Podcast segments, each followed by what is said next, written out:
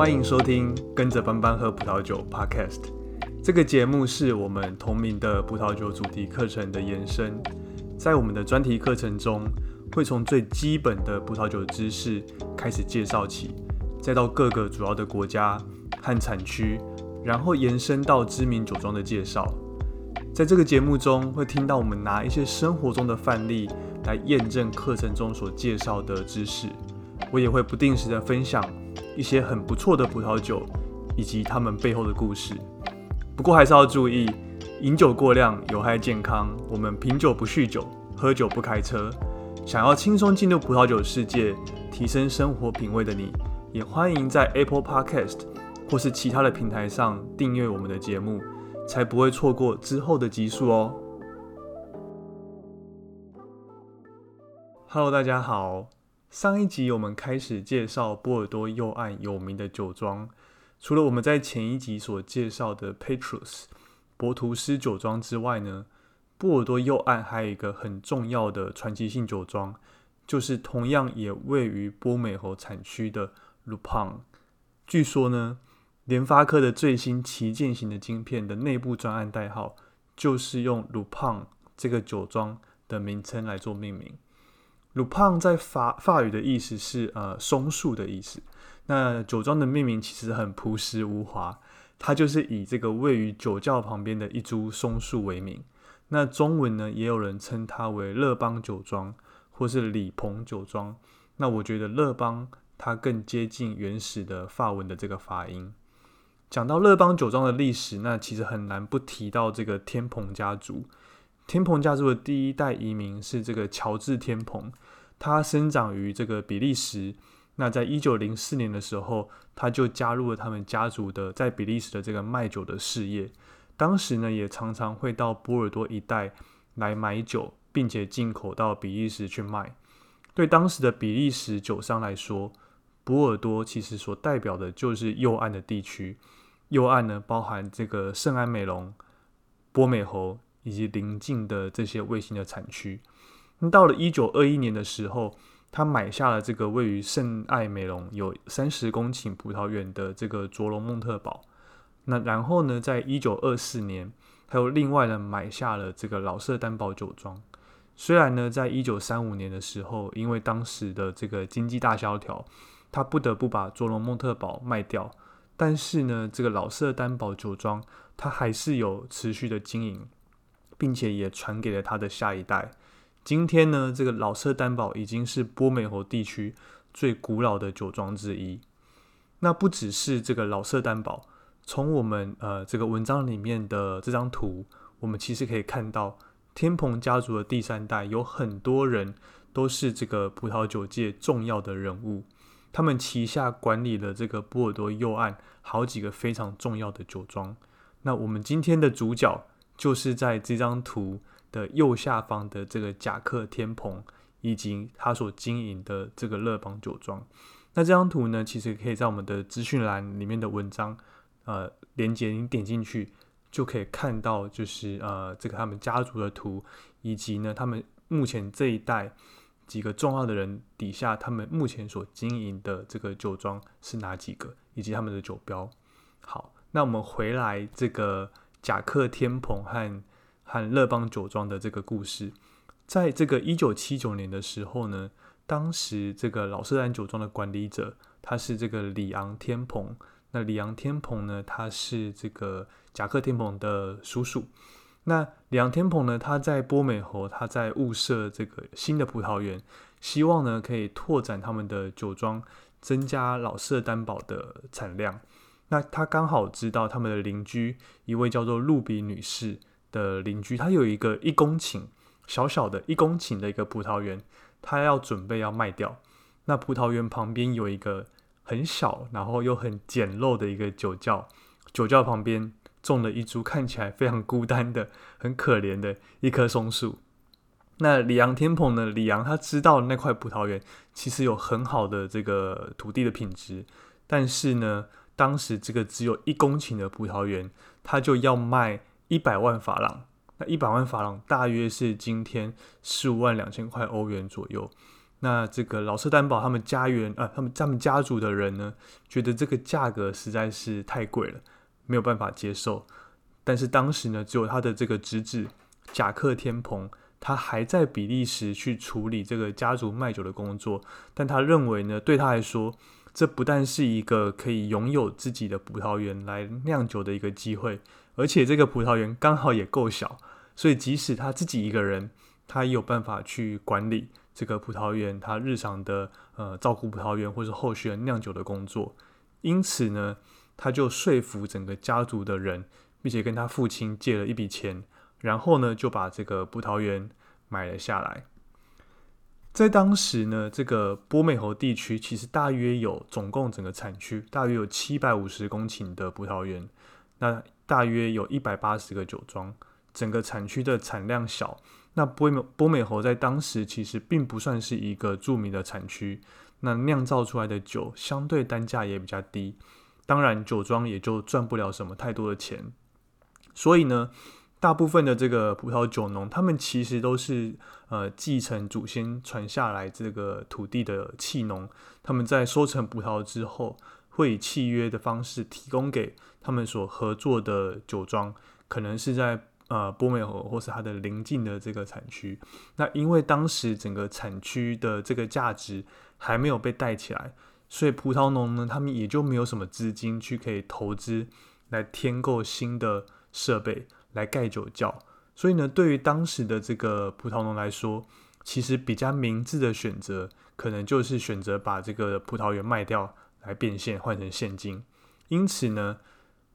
在后来整个波美侯产区的酒庄的数目也就慢慢的减少。现在波美侯地区大约只剩下一百间的酒庄。那老舍担保呢，其实就是非常少数有办法坚持下来的这个酒庄。他们现在在当地已经拥有十四公顷的葡萄园，而现在波美侯呢，它也成了这个世界知名的产区。那葡萄园价值飙高的到每公顷现在要五百万欧元，所以呢，你就知道老舍担保它光是土地价值就超过了七百万欧元。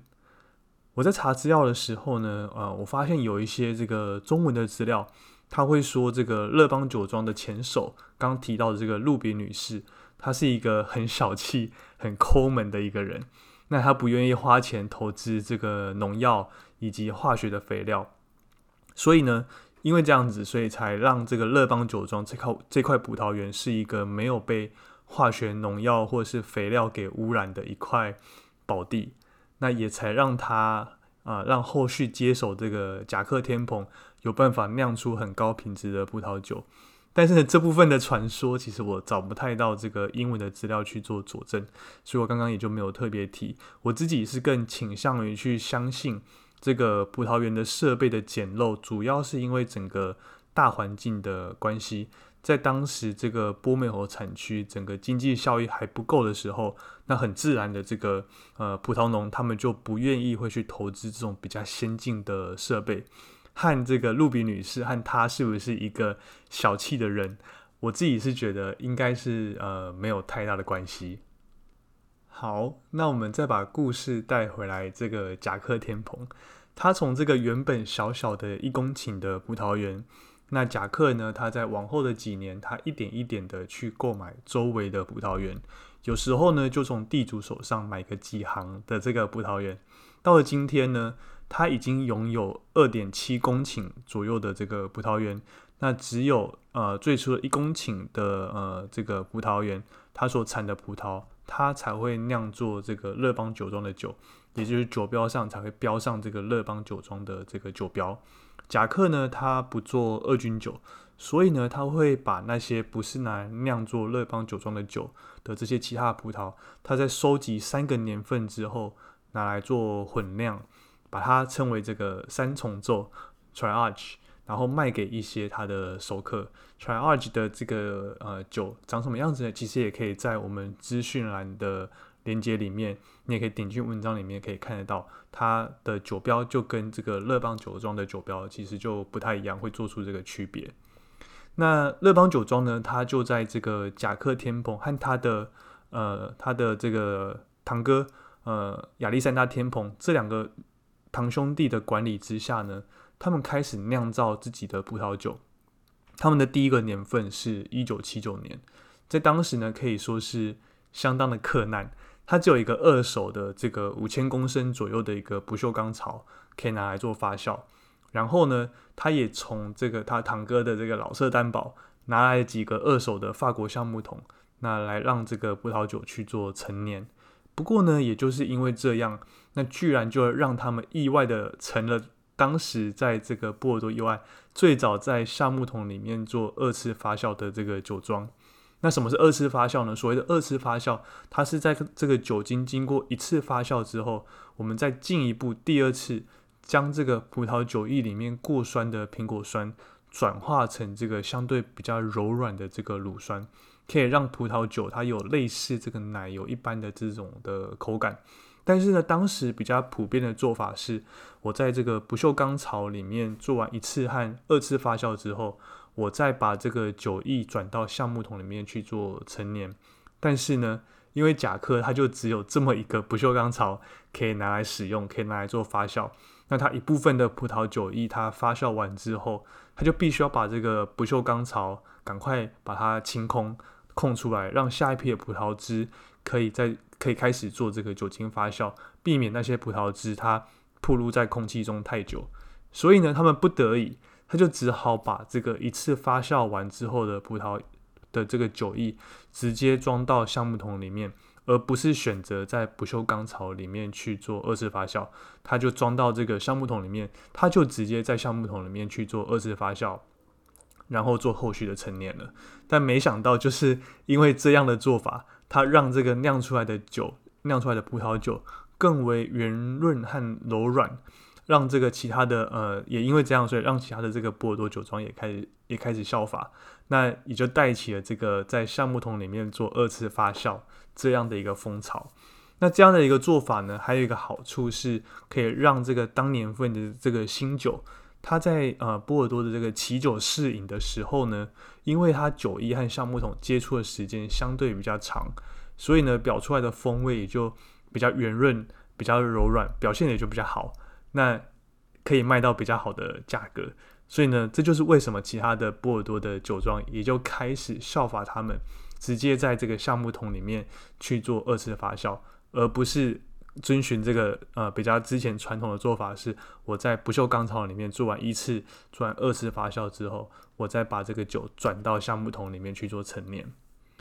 OK，那乐邦酒庄呢，他们都一直维持着很低产量，然后很精致，但是很简单的这样一个酿酒的手法。贾克呢，他关于这个酿酒的知识都是从他的叔叔里昂天蓬那边学来的，他也遵循着这个像老色担保一样的原则。我在种植的时候，我很严格的对这个葡萄藤去做剪枝，那我也坚持不使用人工的肥料、杀虫剂或是除草剂，并且呢，在收成的期间采用这个绿色采收。当这个葡萄叶开始转色之前，如果产量有过剩，那它透过人工的方式去摘除有瑕疵或是这些比较不成熟的果实。如果你对我刚刚说的什么是对葡萄藤做剪枝，什么是绿色采收，你不熟悉的话，没关系，你可以回去呃，我在文章里面，呃，在这个 podcast 的资讯栏里面会放我们的链接，你可以回到我们更之前的几篇文章，其实我都有对这个葡萄藤的夏季剪枝、冬季剪枝，为什么要做剪枝，都有做一个介绍，还有刚刚提到的什么是绿色采收，为什么要做这个绿色采收。里面都有一个很蛮完整的介绍，很推荐我们的听众可以回去文章里面看这些内容。好，那在我们再回到这个贾克和他的乐邦酒庄，他随着这个呃生产的葡萄酒逐渐受到这个肯定，那贾克呢，他也认为他应该要改善他原本这个酿酒的环境。我们刚好提到，呃，原本这个乐邦酒庄它酿酒环境其实是非常的非常非常的困难，它就只有这么一个。二手的大桶，一个五千公升的大的这个不锈钢槽，那它就只有几个，然后可以在地呃，然后放几个这种橡木桶，让它去做陈年。所以呢，他觉得他应该要去改善一下这个环境，那把他这个刚提到原本不知道是农舍还是像仓库一样这样的酒庄，整个打掉，整个重建。那新的酒庄呢，它是由这个比利时一个知名的建筑设计师叫做呃保罗罗伯利奇所设计。那也在十年之前，在二零一一年的时候落成。那新的酒庄呢，它也把这个乐邦酒庄的酒带到一个全新的一个标准。它有一个更好的卫生环境，有更精准的这个温度和流程上的控制，并且呢，它是透过这个重力而不是透过马达来移动这个酒液。所有的葡萄呢都是采用人工采收和人工拣选之后呢，它在这个呃它酒庄的一楼有放七个这个一千六百公升到四千六百公升左右的这个不锈钢槽，在这里面做了这个呃酒精发酵。两个礼拜之后呢，它再透过重力的方式转到这个地下室，转到这个橡木桶里面去做二次发酵，然后和后续的陈年。那陈年十八个月之后，它不做过滤就装瓶上市。一样，关于这个酒庄的的样子，它我甚至把它的设计图也放在我们的文章里面。那从这个文章里面，你可以看到说，呃，它新的这个。呃，新的酒庄，它呃，它内部设计的样子，它不锈钢槽，它的新的不锈钢槽，以及它把这个橡木桶啊放在地下室里面去做这个二次发酵和陈年，甚至呢，它的酒窖的图片都可以在我们的文章里面看到，你会更清楚的知道说，呃，我刚刚那段描述呃是在讲什么。好，那我们下一段呢，我们稍微来提一下说这个呃乐邦酒庄它的酒的价值，为什么它可以。酿出这么好的酒，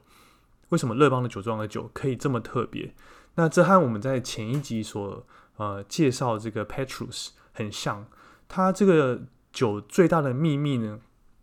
其实还是还是来自于它的整个风土的环境。那呃，乐邦酒庄它是位于这个所谓的波美侯高原的它的中最中心的地方。那葡萄园呢，它是在一个南向的斜坡上面，它可以享受到。呃，这个因为我们都知道，在北半球的呃葡萄园，如果它是在这个南向的斜坡上的话，它可以享受到比较充足的阳光。那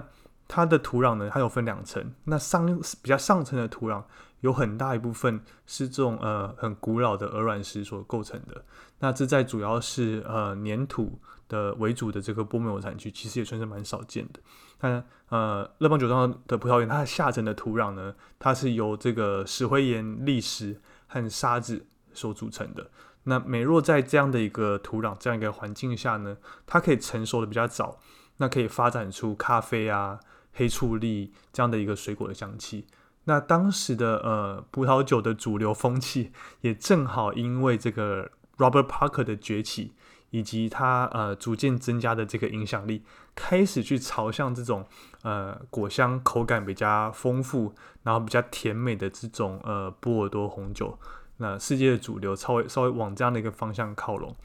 那知名的这个当时很知名这个法国呃葡萄酒作家，一位叫做贾克呃吕克塞的葡萄酒作家，他在一九八三年的时候，他甚至把这个乐邦酒庄的酒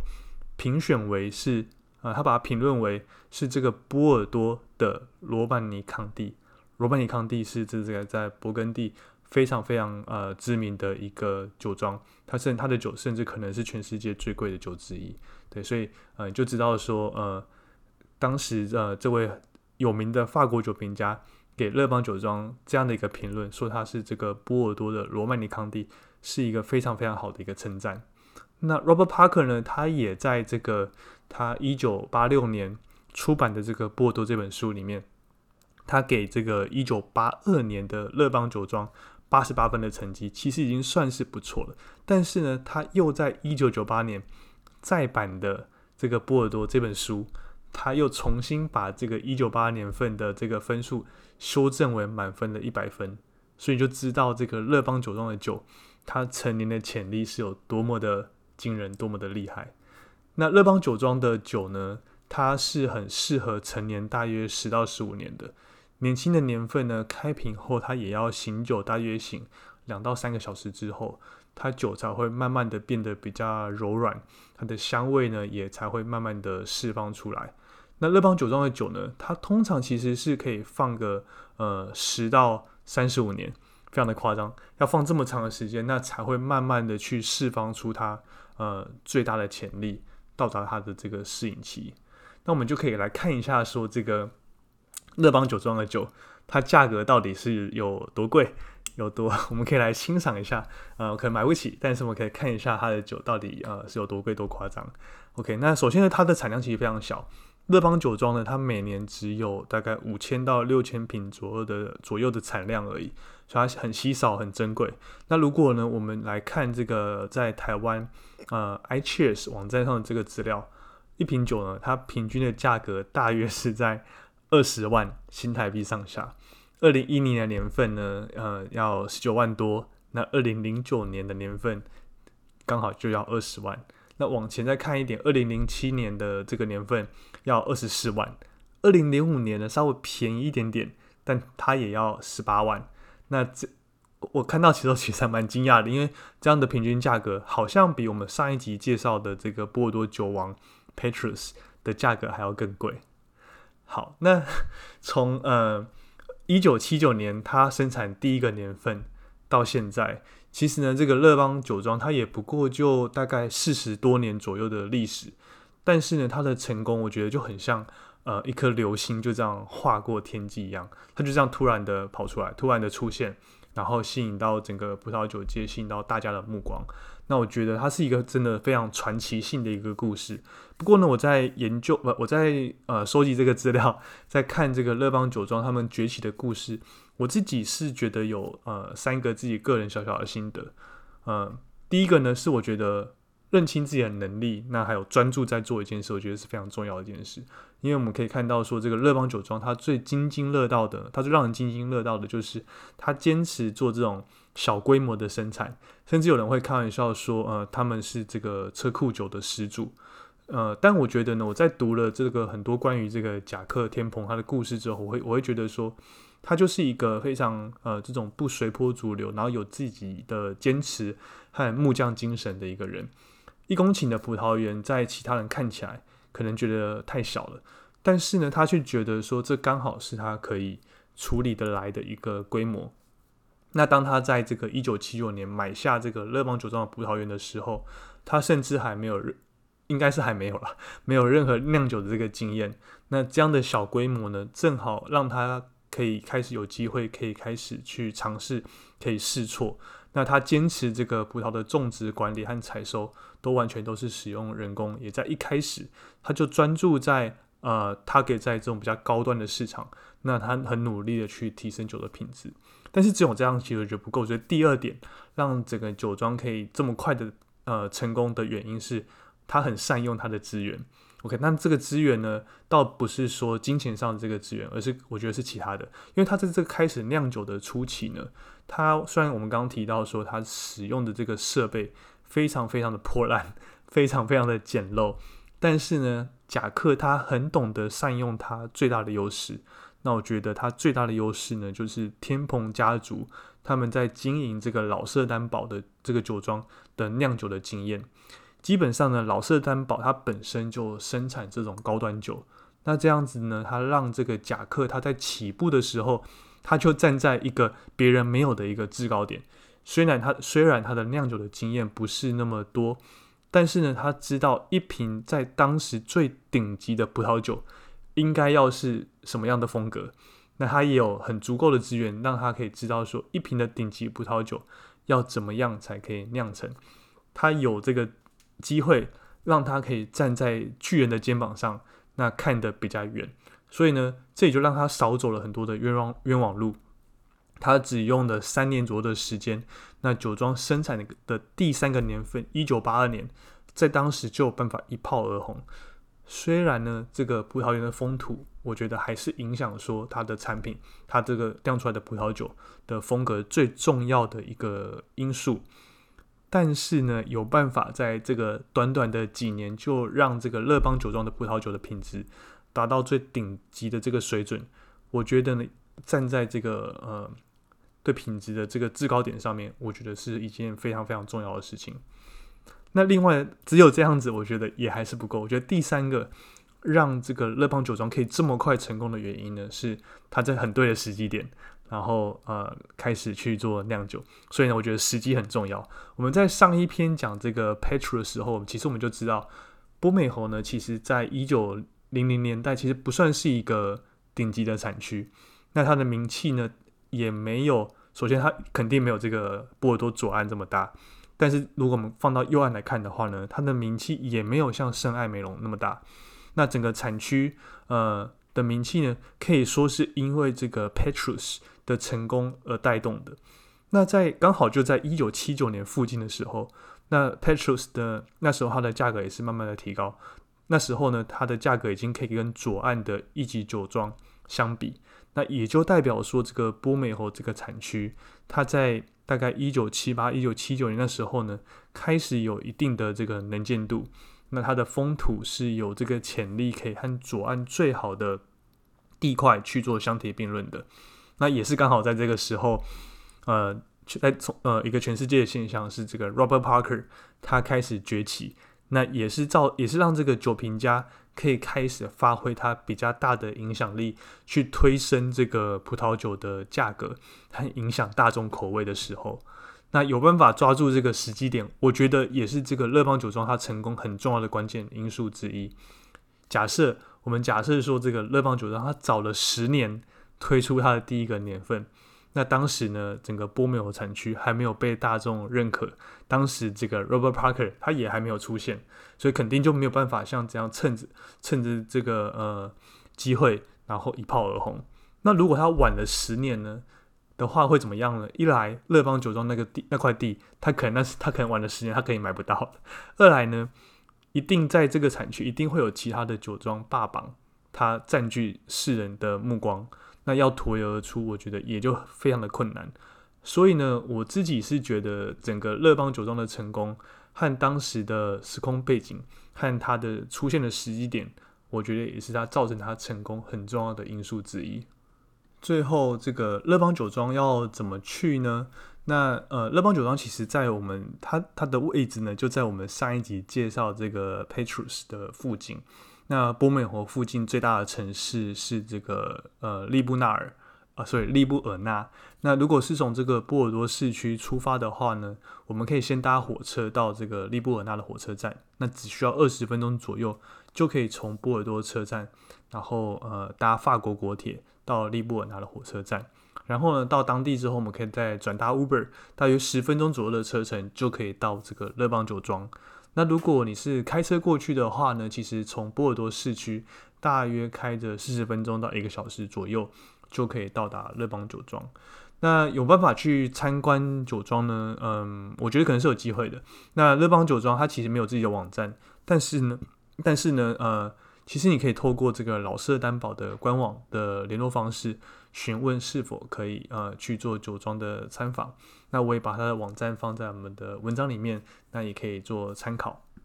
以上就是我们这一集的内容。如果喜欢我们的内容，也请在 Apple Podcast 上给我们五星的留言和评价，或是订阅支持我们的创作内容。我们专题的订阅每个月只要九十九块钱。就可以从最基础开始，很有系统的去学习到葡萄酒相关的知识。那每个月呃九九块钱，其实就只是相当于请我喝一杯咖啡的价格。我觉得比起市面上其他的这个葡萄酒课程，或是比起呃一瓶这个鲁胖的这个葡萄酒要二十万，我觉得可以说是非常的便宜，那也可以说是非常的划算。好，那这这礼拜就先这样子，我们下集见，拜拜。